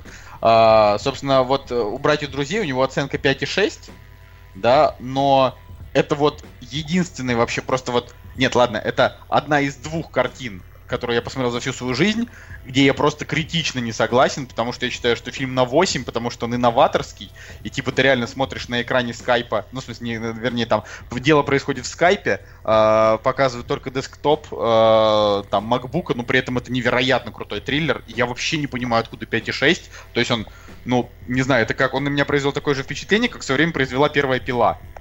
Поэтому я, ну, я считаю, что, в общем, это какая-то прям искусственное занижение оценок, типа люди просто ставят низкие оценки, потому что привыкли, что э, если русские снимают ужастики, то это дрянь. Короче, я прям не согласен, мне очень понравилось. Вот, так что это, это прикольно, но, как бы, опять же, этот мультик, э, он совершенно незаметный, без маркетинга. Я вообще считаю, что если э, выходят какие-то авторские картины, которые совершенно не задействуют практически никакой маркетинг, то на что вот им можно рассчитывать, я, я не могу понять. Скорее всего, это ну, помнишь, я эту тему затрагивал. денег Николай идет. Вот знаете, кстати, что интересно? Вот на да. следующей неделе выходят же Мстители, и в этот же день выходит еще и новый фильм Уэса Андерсона. То есть вот на следующей неделе резко две просто, ну, типа, ожидаемые картины. Майские праздники, все такое. Ну, это прям, это прям очень круто. А под 10 мая выходит Такси 5, который уже, кстати, Самина Сыри раскритиковал. Не, вообще Ой, вот да? сейчас май, май уже начинается ничего. То есть там Мстители, э, значит, Остров собак, потом Дэдпул 2, потом Хан Соло, и это все май. То есть это прикольно я считаю. Oh my. Слушай, а я за, за смешариков потоплю немножко, потому что я посмотрел трейлер, и что в первых смешариках, кстати, единственное, я вторую не смотрел, я посмотрел первую, и на то время, короче, что меня порадовало, так это очень классный графоний, то есть э, 3D мультфильмы, блин, в России я реально ни одного не назову, кроме смешариков, которые вообще смотрибельны были. И это очень круто. И, короче, я ради интереса посмотрел трейлер третьей части, такой думаю, блин, скатились они в кал какой-нибудь или нормально еще что-то делают. А, слушай, по графике так ничего, так тоже простенько, но красиво. Я просто к тому, что я не оцениваю сам мультфильм, как бы типа крутой он или нет. Меня просто радует то, что а, с визуальной точки зрения хорошо делают. Это хорошо. Ну, вообще, да, кстати, смеш... смешарики, они э, заходят к блогерам на рекламу. Но тут просто, как бы, смешарикам не то, чтобы прям сильно нужна реклама, скорее вот, э, я, кстати, считаю, что, э, ну, это вот как раз э, один из таких мультфильмов, которые достаточно, типа, показать в Инстаграме у, не знаю, у каких-нибудь из популярных блогеров, на которых подписано много детей, что вот такой вот фильм есть, потому что дети же, они не следят за премьерами кино, они следят за инстаграмами своих, значит, кумиров. Увидят, что там смешарики, и сразу, мама, мама, пойдем. Ну, то есть вот это, это прям вот такая самая самая правильная реклама, которая только может быть для картин такого рода. Ну, конечно, для меня смешарики, они скорее как явление, да, важны, чем как э, ну, произведение искусства. Да, ладно, давай премьерами закончим, еще поговорим да, о том, что да, мы поиграли, посмотрели. Пой... Да, пойдемте дальше. А, так вот, у меня маленькая игровая минуточка. Э, значит, God of War вышел 20 апреля, э, и я его очень сильно ждал, потому что я вообще не играл ни в одну из предыдущих частей. Вы играли? Шедевр. знаете? Блин, это игра для PlayStation, ну как я мог в нее играть? Не знаю, Николай, может быть, ты, может быть, ты, у тебя есть какие-то грани, о которых я не знал, типа, знаешь, подпольный PlayStation, о котором ты не признавался. У меня, у меня был PlayStation 2, короче, и, но он был совсем какой-то небольшой промежуток времени, и у меня был диск God of War, и я до него дошел а, спустя, там, не знаю, ну, там, уже все переиграл, вот, и такой поиграл 10 минут, а потом я, короче, продал PlayStation. Блин, Женя, Женя. А, ладно, короче, что касается God of War, я когда увидел оценки, у всех там типа Metacritic 95, там 10 из 10, там все говорят. Я сначала насторожился, потом посмотрел кадры из игры и подумал, нет, ладно, несмотря на то, что я не играл ни в один God of War, это, похоже, все-таки моя история. А, потому что, ну, потому что что-то вот, что-то цепляло. И пока, значит, от, отыграл 10 часов где-то, примерно. Но так как я играю медленно и часто погибаю, да, для меня можно сказать там э, время, время любой игры можно x, x полтора, да, то есть, скорее всего, мои 10 часов это стандартные, там, не знаю, 5. Короче, да? из тебя не выйдет спидранер. Вообще, ну, из меня не то, что спидранер, из меня и стример нормальный не получится, потому что я просто не могу нормально проходить, я все время погибаю. Вот, но это, это не важно. Короче, ребята, если у вас PlayStation и вы думаете покупать God of War там за 4000 или нет, просто даже не думайте. Это одно из самых крутых игровых впечатлений, которые вы можете там получить за последние годы. То есть, если сравнить с Far Cry 5, в который я тоже параллельно играю, да, Far Cry 5 это такая жвачка, это как посмотреть Мстители, я не знаю, да, там, или какой-нибудь фильм от Marvel. А, ты просто, не знаю, берешь ружье и стреляешь по там сумасшедшим сектантам, почему бы и нет. А God of War это вообще не то, это такая драма. Если кто-то знает такую игру Last of Us, ну, конечно, кто играл, у кого есть PlayStation, скорее всего, знаете. Типа это такая медитативная история э, мужчины и девочки, которые пробираются через мир зомби-апокалипсиса, э, и там их отношения развиваются в том плане, что вот он там чувствует за нее там большую ответственность, и она еще оказывается очень важная. Вот здесь ситуация, здесь типа история отца и сына в совершенно невероятном графоне вообще, в сумасшедшем. Uh, и, короче, Origin или God of War это слэшер, где тебе просто нужно с разными комбинациями рубить uh, богов греческого Олимпа, потому что ты типа на них обозлен. А здесь сеттинг переместился в в скандинавскую, да, в скандинавскую мифологию. То есть, вот, Николай, для тебя, вот я тебе говорю, если бы ты интересовался играми, например, но у тебя не было бы PlayStation, то вот ты как раз целевая аудитория, типа людей, которые... Блин, вот Николай нам показывает, какой он зажиточный. Купил Far Cry 5 за 4000, теперь купил God of War за 4000. Ну, что, все. Э, я не покажу, что я зажиточный. Вы можете себе представить 8 тысяч рублей просто на игры а, в месяц? Ну что, это не, же... ну, это, игры не так часто хорошие выходят. Знаешь, вот они, если они выходят две недели подряд, то считай, что, знаешь, можно себе такое позволить, потому что там следующая игра выйдет какая-нибудь там месяца только через два. Ну, через я не знаю, я так скажу, вот, э, блин, я просто не согласен с таким ценообразованием. Я бы за 4000 игру не купил, даже если бы ну, зарабатывал в 2-3 раза больше денег. Я думаю, что Женя со мной согласится. Да что, тут, блин, тут, тут другом разговор. Мы ПК-бояре как бы вообще. Не-не-не, да. тут, тут, понимаете, тут не об этом. Игр, люди, которые зарабатывают, я не знаю, даже, ну, не знаю, там супер мало, мало денег, я не, ну, там, не могу себе представить, ну, там, не знаю, допустим, 30 тысяч в месяц или там 20 тысяч в месяц, они все равно как бы знают, что есть игры, на которые стоит потратиться, ну, либо, допустим, дождаться какой-нибудь скидки. Я, честно скажу, у меня 95% игр, купленных на PlayStation, куплены прямо по очень большой скидке, а, потому что мне тоже жалко 4 тысяч, очень жалко. А, Far Cry, я просто фанат серии, поэтому я не мог дождаться. А, а God of War, ну тут, понимаете... 8 тысяч рублей слил в унитаз, Николай, вы понимаете, насколько человек... Унитаз, это да. как Павел Дуров, который просто кидал самолетики с пятитысячными купюрами из окна. Кстати, Короче, вы, пони... вы, вы поняли, что Павел Дуров э, аллюзию к телеграмму еще тогда представил? Помните историю, когда Павел Дуров выкидывал пятитысячные купюры в окно? Чтобы люди за них бились. Да, да, ну, была такая тема. Помнишь, Николай, такую историю? Конечно, а сейчас он, сейчас он сделал телеграммы как бы в форме мессенджера, в форме самолетика, а, в, э, и логотип телеграм в форме самолетика. Эти Павел Дуров придумал это, это еще тогда. Слушай, а, а я знаю, почему Колян постоянно погибает а, в играх. Потому что на геймпаде неудобно прицеливаться. Да, это правда. Ну, слушайте, серьезно, вот я, я просто хочу сказать, чтобы не было вот этого ощущения зажиточности, про которое говорит Николай, пытаясь... Чувак, ты в отпуск уезжаешь завтра. Пытаюсь Купил себе телек, телек в супер 4К. Это, э, это со свадьбы, знаешь ли, тут... Подожди, подожди, подожди, я знаю, короче, как доказать твою несостоятельность. Так ты не можешь купить микрофон себе нормальный. Я не могу купить микрофон, вы понимаете, я записываюсь на старую гарнитуру, которую мне на днюху подарили.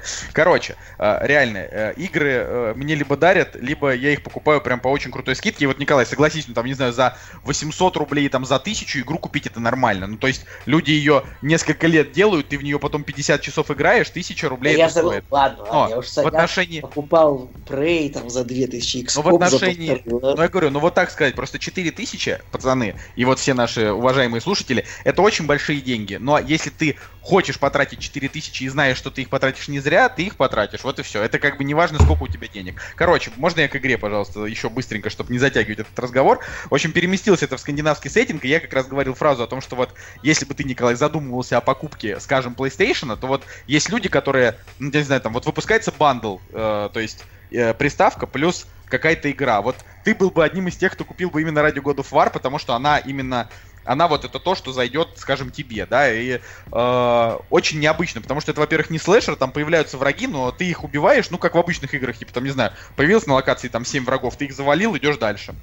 Нету такого, что на тебя какие-то огромного, просто невозможного размера монстры, которого ты сначала рубишь его правую руку, потом левую, потом голову, ну, как вот в слэшерах, да. Вот, здесь, э, здесь совершенно все не так, спокойно, у тебя путешествие с сыном, э, у тебя отношения тоже потихоньку развиваются, то есть сначала ты к нему жесток, потом более мягок, и вот это все как бы так э, идет, идет очень много совершенно сумасшедших красивых локаций, волшебных всяких существ. Короче, если вам вот такое нравится, то эта игра зайдет. Плюс она такая довольно грустная, у нее нее в целом завязка такая печальная, что э, их задача это подняться на самую высокую гору э, там в их там не знаю местности, в которой они живут, э, для того, чтобы развеять там прах умершей матери, да, и вот как бы в самом начале она умирает, и они там берут там ее прах э, и идут к этой горе, и вся эта игра просто про путешествие к этой горе. Вот, так что, ну, короче, это очень клево. Это прям, то есть я бы сказал, что God of War это игра э, не для там 12-13-летних детей, которые ищут развлечения, там, пострелять, шутанчик и так далее. А это вот именно для таких э, взрослых дядек, которые хотят и немножко погрустить, и чтобы немножко сложно было, и чтобы история была хорошая. То есть это вот, это круто. Это самый настоящий такой gamer experience вообще. Вот, все, простите, больше не буду тратить ваше время на всякую хрень. Согласен. Да. Слушай, я Идем, не да. знаю, короче, э, я посмотрел, короче, еще один фильм. Помнишь, э, я в предыдущем подкасте спрашивал, а что бы посмотреть в командировке? Вот. Или в предыдущем каком-то подкасте. Вот. Помимо Лоуренса Аравийского, которого я, кстати, начал смотреть, но но я не смог. Я реально не смог его посмотреть, потому что я подумал, что... Это мем, это мем, да, Это вообще, это такой мемчик. Потому что, короче, блин, в самолете оказалось тяжело смотреть. То есть я начал, но, блин, там было так душно, жарко, что-то неудобно, и я такой, блин, все такое... Эх. А когда приехал, короче, уже и времени не осталось. И, и как бы смотреть, тратить три часа на фильм, короче, не очень круто. Но я посмотрел там 15 минут и, и понял, что, блин, очень круто, там, не знаю, вдвоем а, дом потом посмотреть, вечерком как-нибудь потратить. За место этого я, короче, посмотрел а, фильм с Джеймсом Франко. И это очень забавно, потому что последние, все последние там фильмы до этого я смотрел там, Тарковского, пересмотрели там кучу да, Тарковского, там каких-то таких занудных фильмов, над которыми нужно сидеть, думать, они тебя грузят. И в итоге меня это все достало, я посмотрел фильм Джеймса Франка, комедию тупую, сортирную, где вот прям чтобы жопы, яйца и так далее. Какую, какую? Почему он? А, с Брайаном а, с Брайаном Крэнстоном и Джеймсом Франко. Типа, в чем суть этого фильма? Суть в том, что Джеймс Франк такой, типа, крутой чувак в татухах, а, матерится, как бы, не знаю, там, всякие тупые слова произносит, вот, ну, такой отвязный чувак, вот, и он а, познакомился с девчонкой, вот, которая приглашает а, своих родителей на знакомство с Джеймсом Франко. Вот, а семья как бы такая, типа, old school, там, по, по старым правилам живет и так далее. Вот, ну и здесь, короче, конфликт что-то типа знакомства с родителями, ну такое, типа отвязанное с жопами и сиськами. Вот. И, короче, я что-то так угорнул от этого фильма. Вот прям реально угорнул, потому что... Ты просто устал от Тарковского, захотелось посмотреть да, кино такое да, короче, ста- ста- старую добрую жопу с яйцами. Короче, да? реально захотелось посмотреть кино, которое бы вообще не напрягало и в котором был бы действительно смешной юмор. Я не могу сказать, что там действительно смешной юмор, но а, расслабиться вот так, чтобы вот тебе не зазорно было, типа, ты что смотришь? Я смотрю фильм с Джеймсом Франко, и типа, да, да мне вообще пофигу, типа, что я смотрю. Вот. Я сейчас такого старого чувака вспомнил, когда я смотрел реально кучу вот такого отстоя вот реального. И а, очень круто, вот что реально круто в этом фильме, я когда его смотрел, я думал, блин, они же по любасу импровизируют. Вот по-любому, наверное, половина фильма это импровизация актеров, потому что ну такие тупые моменты ситуационные, которые в сценарий, ну, очень сложно прописать. То есть это либо им, и, импровиз, либо реально как бы а, сценарист, он просто укуренный какой-то. И когда ты читаешь интересные факты к этому фильму, реально очень много импровизации. Там а, они просто импровизировали на сцене и из этого, грубо говоря, смонтировали кино. Если, с этой точки зрения рассматривать а, вот этот фильм, то, блин, это круто. Ну, прям реально очень круто. Он такой необычный. Ну, конечно, а, если так по-серьезки смотреть, то, блин, тупое сраное кино про непонятных персонажей. Но Джеймс Франко реально крутой. Вот а, как бы второй фильм, получается, подряд. А сначала был а, дизастер артист, да, а, и теперь почему он? Он реально круто отыгрывает вот таких вот придурков, не знаю, блин, как бы над ним хочется посмеяться, потому что а, мне нравится сочетание таких наивных, но добрых а, дурачков, вот, и это, блин, смешно. Так что, короче, если хотите тупую комедию посмотреть, вообще без проблем. Окей. Ну чё, давайте тогда... Знаете, ребят, мне кажется, что я начал тоже уже оттаивать к Джеймсу Франко. На самом деле он неплохой актер, вообще молодец. Блин, вот так вот все меняется. Чуваки, держитесь. Сначала, Николай, ты за сегодня про русское кино и про Джеймса Франка сказал хорошо. Ты там что, наркотиками, что ли, обсадился? Или что происходит? Не против наркотиков. Наркотики это плохо. Это в каждом выпуске э, Дудя, в котором затрагивается тема наркотиков, обязательно такая ремарочка, типа, наркотики это очень плохо, это просто ужасно. Вот. Да, потому что это так и есть, господа. Вот. А, я на самом деле не хочу не, не хочу там уже долго растягивать, я просто реально полминуты. А, на выходных посмотрели коллекционеры коллекционер 2, это типа навеянные пилой а, ужастики.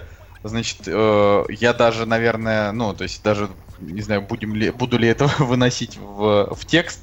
Значит, такой, ну, это, это совершенно не стоящие вашего времени картины. Но и, и я вот просто хочу сказать, что если вдруг вы подумаете, какой посмотреть ужастик, а, не, а посмотреть, а посмотрю-ка я коллекционера, потому что, типа, он там про него слышал когда-то, он, э, он реально отстойный, но, но, если вы собираетесь тусовкой, э, в которой вы прям хотите поржать, и это очень редко в основном происходит там с людьми, потому что чем ты старше, тем меньше ты можешь собрать тусовку, с которой вы ржете. В основном ты просто смотришь кино там со своей женой там или что-нибудь такое. Вот. А, типа, вот в таком случае коллекционер, он может быть и зайдет, но а, просто хочу предупредить, что этот фильм, он жан, жанра не хоррор и не слэшер, а сплеттер. Э, типа в нем очень большой перебор с кровищей и всякими мерзостями, типа там протыкание кожи, там вскрывание, там чего-то там, я не знаю, гвозди в голову, вот это дерьмо. А, то есть, если вы, ну, если вас там не пугает, вот это все не противно, это если вы, допустим, возьмете за пример пилу, в которой там тоже достаточно много всякой кровавой жестокости, а, она даже рядом здесь не стоит, то есть здесь именно прям переборчик с кровищей, а, и в какой-то момент ты даже не устаешь, при этом там сюжет такой триллерный, то есть вроде как они пытаются тебя заинтересовать тем, что там какая-то интрига, чем закончится, но у них ничего не выходит. А, так что, господа, вот ради вас три часа жизни было потрачено, чтобы вот только вы не тратили свои три часа жизни. Блин, а я вспомнил, какой я хочу слэшер, э, ужас, не знаю, что посмотреть. Я вот все никак не могу. Пираньи 3D, которые в 2010 году выходили. Ну, кстати, прикольный. Что-то вот... Ну, там и... много красивых женщин у бассейна, если да, что. Да, я, я помню трейлер, и что-то подумал, ну, типа, над фильмом, который можно в компании посмотреть, поржать там еще что-нибудь там и так далее. Я подумал, Пиранье 3D надо посмотреть. Кстати, а, вообще, а, учитывая то, что мы пойдем на Мстители, на, я пойду на Мстители на пресс-показ, не взирая на этот факт, а, вот появилось такое желание реально собрать тусовка, тусовку, короче, и тусовкой пойти в кино, потому что давненько что-то такого не было, чтобы вот прямо реально огромное количество людей пошло в кино там и, не знаю, там повеселилось, поугарало. Слушайте, приезжайте в Москву, и мы все вместе пойдем в кино. А, ладно, а, я думаю, что нужно переходить к новостям, их сегодня будет не очень много. Вот, отбивочка. «Кактус» — подкаст о кино и не только.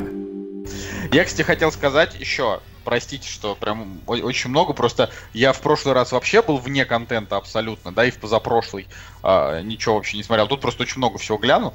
А, мне не понравилась первая серия второго сезона Дикого Ого. мира Дикого Запада. Да. Мне не понравилось. Э, и я просто не могу про это не сказать. а, потому что... Потому что, ну, как бы, я вот так скажу, первый сезон мы с Настей смотрели еще, когда мы даже не думали переезжать в Москву. Настолько это было давно, то есть, типа, больше, чем полтора года назад, мне кажется. Да, реально. То есть, второй сезон выходил невероятно долго, и ожидания были сумасшедшие совершенно.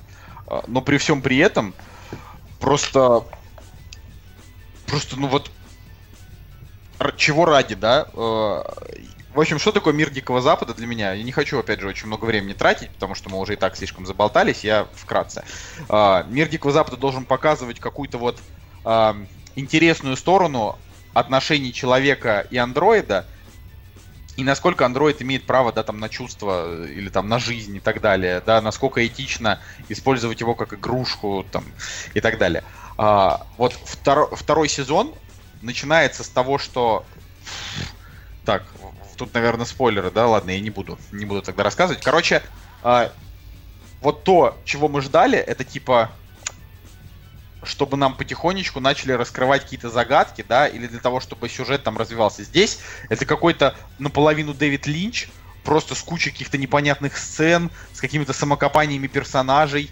Э, и э, один журналист написал там про это, про это даже статейку. Я этого журналиста самого по себе не очень уважаю, но э, очень он неплохо описал хороший текст на тему того, что на тему того, что очень тяжело смотреть сериал, когда ты не сопереживаешь ни людям, ни андроидам, когда и люди, и андроиды в сериале не имеют цель, вернее как, у них есть цель, но эта цель не обозначена. Допустим, если мы берем сериал э, какой-нибудь герой там 2007 года, да, в этом сериале конкретная цель. Там у Хира Накамура одна цель.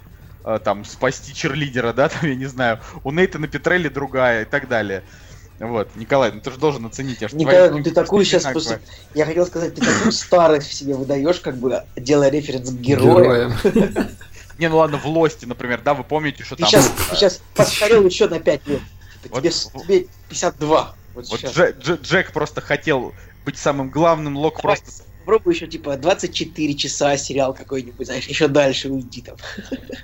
Там, я не знаю, вот, допустим, вот, вот она написала убийство, например, да? Ладно, короче, то есть вот э, персонаж на протяжении нескольких сезонов, он, а, у него есть какая-то цель, он к чему-то движется, либо эта цель меняется, да? В мире Дикого Запада тебе не говорят, и это и в первом сезоне было, но первый сезон был, по крайней мере, интригующий, да? А здесь э, уже, значит, после того, что произошло в конце первого, начинает происходить, ну, там, типа, куча всяких событий, всякая трешня, кровища очень много. Э, и ты смотришь, и тебе показывают героев, то есть вот что эти герои делают теперь, и не обозначают то, к чему эти герои движутся. И, соответственно, ты просто наблюдаешь за их перемещениями, которые ничем не, не мотивированы, да, их, uh, у них есть какие-то определенные, да, там пути, типа условные квесты, то есть нужно uh, одному герою нужно сделать одно, другому другое, и они к этому, наверное, пойдут, но что они действительно хотят, чего ради это все происходит, и что вообще нахрен происходит в этом сериале, тебе не объясняют, и, соответственно, если во втором сезоне так и будет все продолжаться, то, скорее всего, сериал проживет, ну, максимум этот и еще следующий сезон, потому что рейтинги начнут дико падать от того, что он э, просто в нем будет перебор с, ну, как бы перебор с таинственностью, когда слишком много загадок и слишком мало развлечения, такое себе реально только Линч может позволить, да, потому что там, не знаю, Twin Peaks третий сезон вышел спустя 20 лет, или там сколько там прошло, 24, не помню. Короче, и вот uh, поэтому там у него, я не знаю, в кадре герой может хоть испражняться 10 минут, все равно фанатам понравится. Да, здесь Lost 6, 6 лет мозги всем пудрил, ничего не рассказал и просто закончился, все были довольны. Не, Николай, ну Lost был динамичный, и там с героями постоянно что-то происходило. Не, не, просто... у Lost есть... другая история. У Lost как бы норм, потом отстой, потом норм, потом вообще отстой, отстой, потом норм, и все-таки типа, о чем закончится, отстой. Вот у него такая история. Ну, я не считаю, что закончилось отстойно, но я бы сказал так, что Lost, типа, эм, там, скажем, было одновременно 10 сюжетных линий, да, и из них э, 5 сюжетных линий очевидных, типа, герои идут с одной части острова на другой, э, герои хотят э, защитить бункер, этот хочет э, завести в ловушку. И потом создатели такие, объясним все волшебным дымком из пещеры, волшебным колодцем. Идеально. Это да. Ты сейчас Но я- заспойлерил, короче, людям, которые не смотрели Lost. Ой, да слышишь, а, а, фраза «волшебный дымок из колодца», они подумают, о чем он? А там реально волшебный дымок из колодца, вашу мать. Ладно, ну короче, э, я о том, что пять сюжетных линий одних и пять сюжетных линий, в которых просто происходит какая-то дичь непонятная, и ты такой типа что, почему, зачем, и флешбеки. Короче, Lost, он, это идеальный э, сериал для того, чтобы удерживать внимание. А в мире Дикого Запада там просто очень много, вот говорю, второй сезон, то есть ты смотришь час 15, и в эти час 15 с невероятно красивой картинкой происходит какая-то мутатень. Я тебя В общем, да, простите. могу меня. подытожить, на самом деле, нес- несколькими словами. А предпосылки к тому, что второй сезон будет отстойным, были уже в первом. А ты смотрел первый сезон Да, весь? я весь первый сезон посмотрел, и как бы там начало очень крутое, середина там, да, более-менее, но концовка настолько стала проседать дико, ну, за исключением, допустим, последней серии, там, или последних, там, 20-10 минут. Но вот реально последние, там, 2-3 серии, она настолько стала проседать, что я что-то подумал, что, блин, второй сезон, ну, надо как-то настолько сильно постараться, чтобы было супер интересно. И я подумал, что, блин, скорее всего, будет отстой. И Ну не, ну это, конечно, это не будет отстой, но Ну, просто, посмотрим, скорее всего, посмотрим. это будет, это, это будет, скорее всего, не супер. Ладно, а, давайте к новостям и сразу, э, значит, долгий ящик. Я наконец-то затыкаюсь, если вам надоело слушать только вот мой голос, потому что мне уже самому надоело. Николай, давай вот про Венома, вот что скажешь про трейлер вообще? Наконец-то показали. Трейлер крутой. Том Харди классный. А, наконец-то Том Харди играет где-то вот прям главного героя. А У меня что, он такое- разве- Или в У меня такое, Интересный у меня такое чувство, что я никогда не видел полнометражного фильма с Томом Харди, чтобы он играл там главного героя. Я не знаю, почему у меня возникло такое чувство, но мне кажется, это, про- это так. Ну, в, в целом, Я просто да, вспоминаю, было. ну, вот, вот даже в «Безумном Максе» он был, мне кажется, вторым или третьим. Вот я тоже хотел сказать, Безумно Макси он был первым, почему вторым? Ну хорошо, третьим, возьмем Безумный Макс. Я вот, вот я вспоминаю, типа, 10 фильмов, которые, вот, не знаю, э, «Выживший», э, «Дюнкерк», «Темный рыцарь», «Самый пьяный округ в мире», какое-нибудь э, «Начало». Ну, есть вот в самый- фильме, в фильме «Легенда» он играл главную роль аж двух героев одновременно.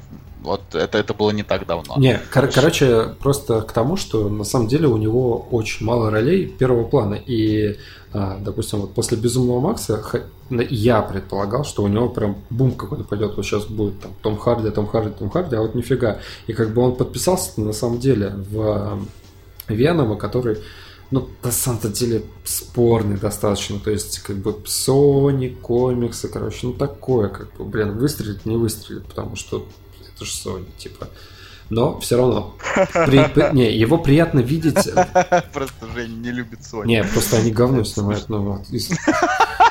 Блин, я обожаю эту, эту сюжетную линию нашего подкаста, я обожаю больше да. всего. Но э, в- в целом, я вот трейлер посмотрел, опять же, все, что делает Sony в этом трейлере, просто отчетливо видно. Вот просто каждый кадр, он пропитан вот почему-то их э, их стерильностью, я не знаю, как это назвать. То есть, э, если бы мне показали Венома трейлер, и я бы вообще ничего об этом не знал, я бы реально сказал, что это Sony.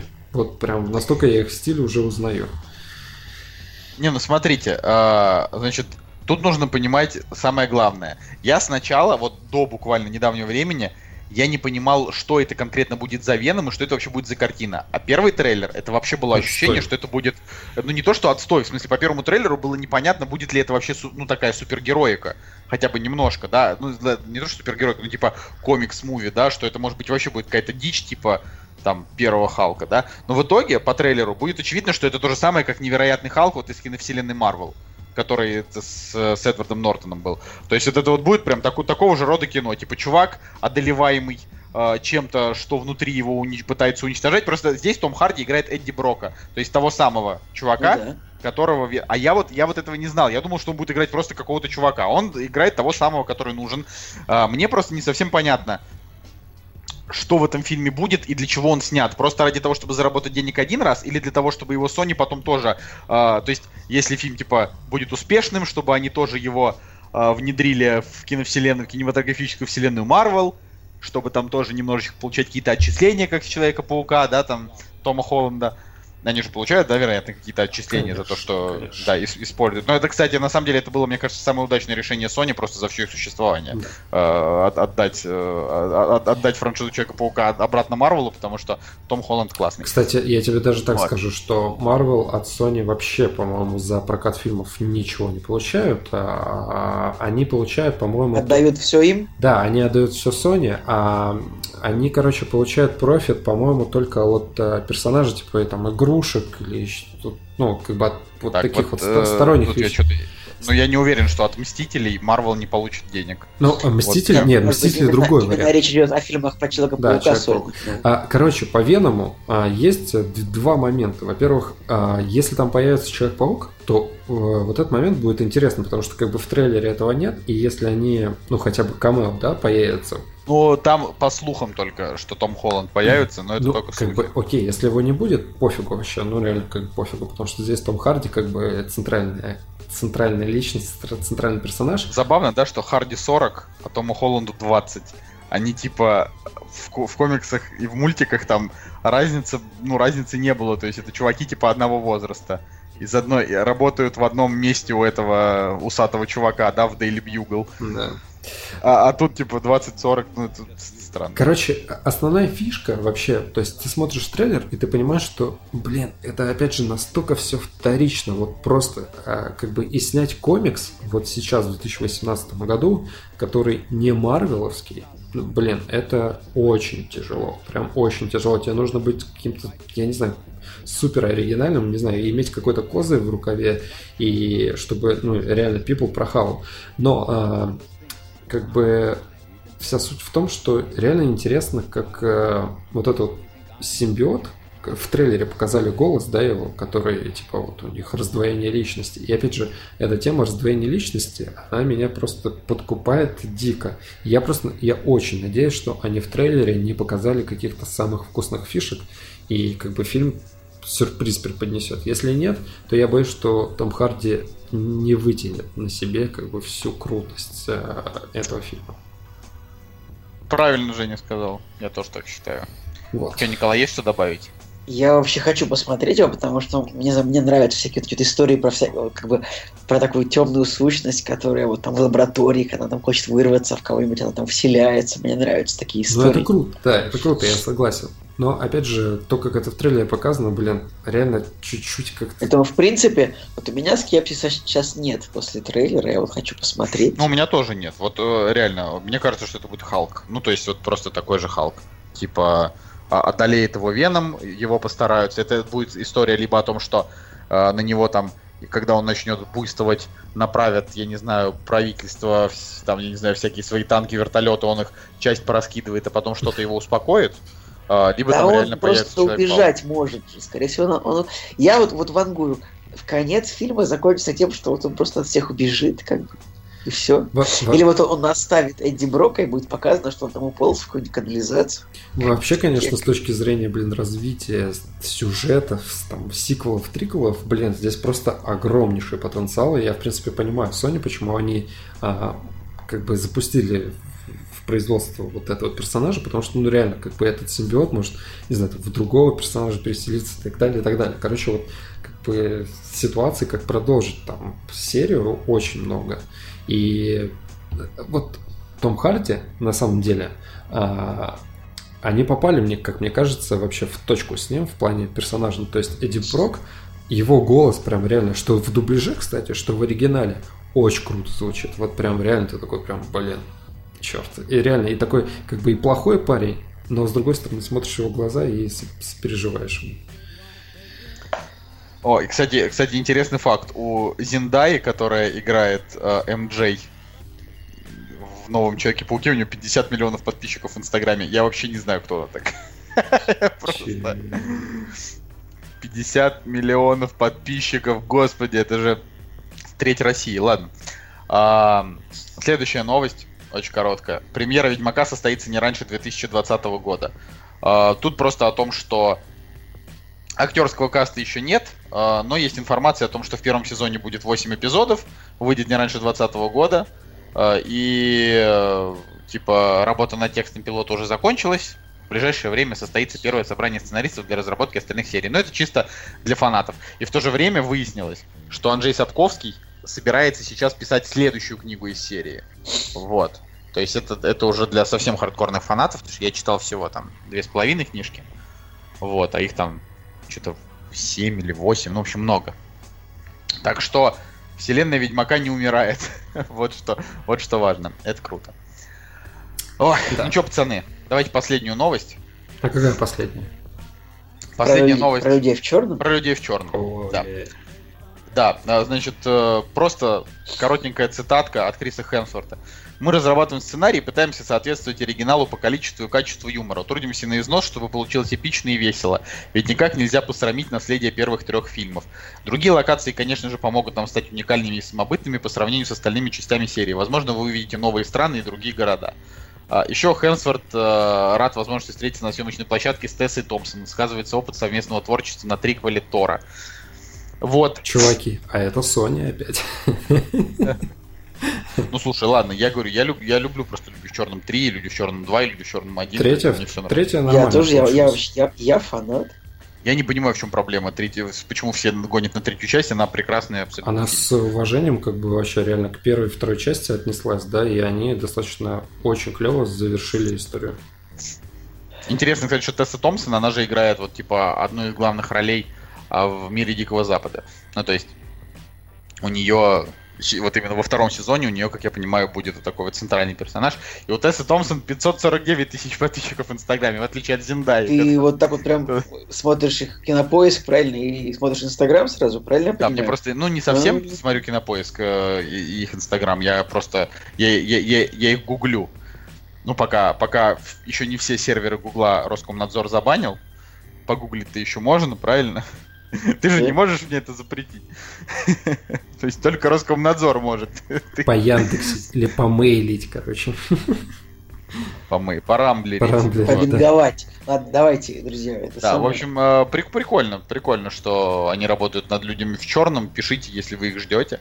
Вот. А на сегодня, наверное, все. Если есть что еще добавить, добавляйте. И прощаемся с вами. Да, я думаю, что вообще, на самом деле, наверное, один из лучших подкастов за последнее время, потому что он такой динамичненький получился. Да, друзья, если бы я был немножечко не болен, я бы получил даже больше удовольствия, но в первой половине я прям с такое удовольствие вообще не получил. А дальше просто горлышко немножко это самое. А, ну, господа, лайк, чтобы, чтобы я выздоровел. Я надеюсь, что вы справитесь со следующим выпуском без меня. Да, будет, вот. будет вообще горячо, потому что, блин, Мстители, но хайпануть, как бы да, на да, этом. Да. Обяза- обязательно, обязательно. Следующий, да. друзья, выпуск будет посвящен только Мстителям. Поэтому... Ну, ну, я не думаю, что только Мстителям. Что вы? Обсудите да, тогда... Только, только Мстителям. Ну ладно, делайте, что хотите. Карт-бланш даю вам. Ладно, короче... Короче, с вами был Кактус Подкаст. Меня зовут Николай Солнышко. Меня зовут Николай Цугулиев. Ну и Евгений Москвин.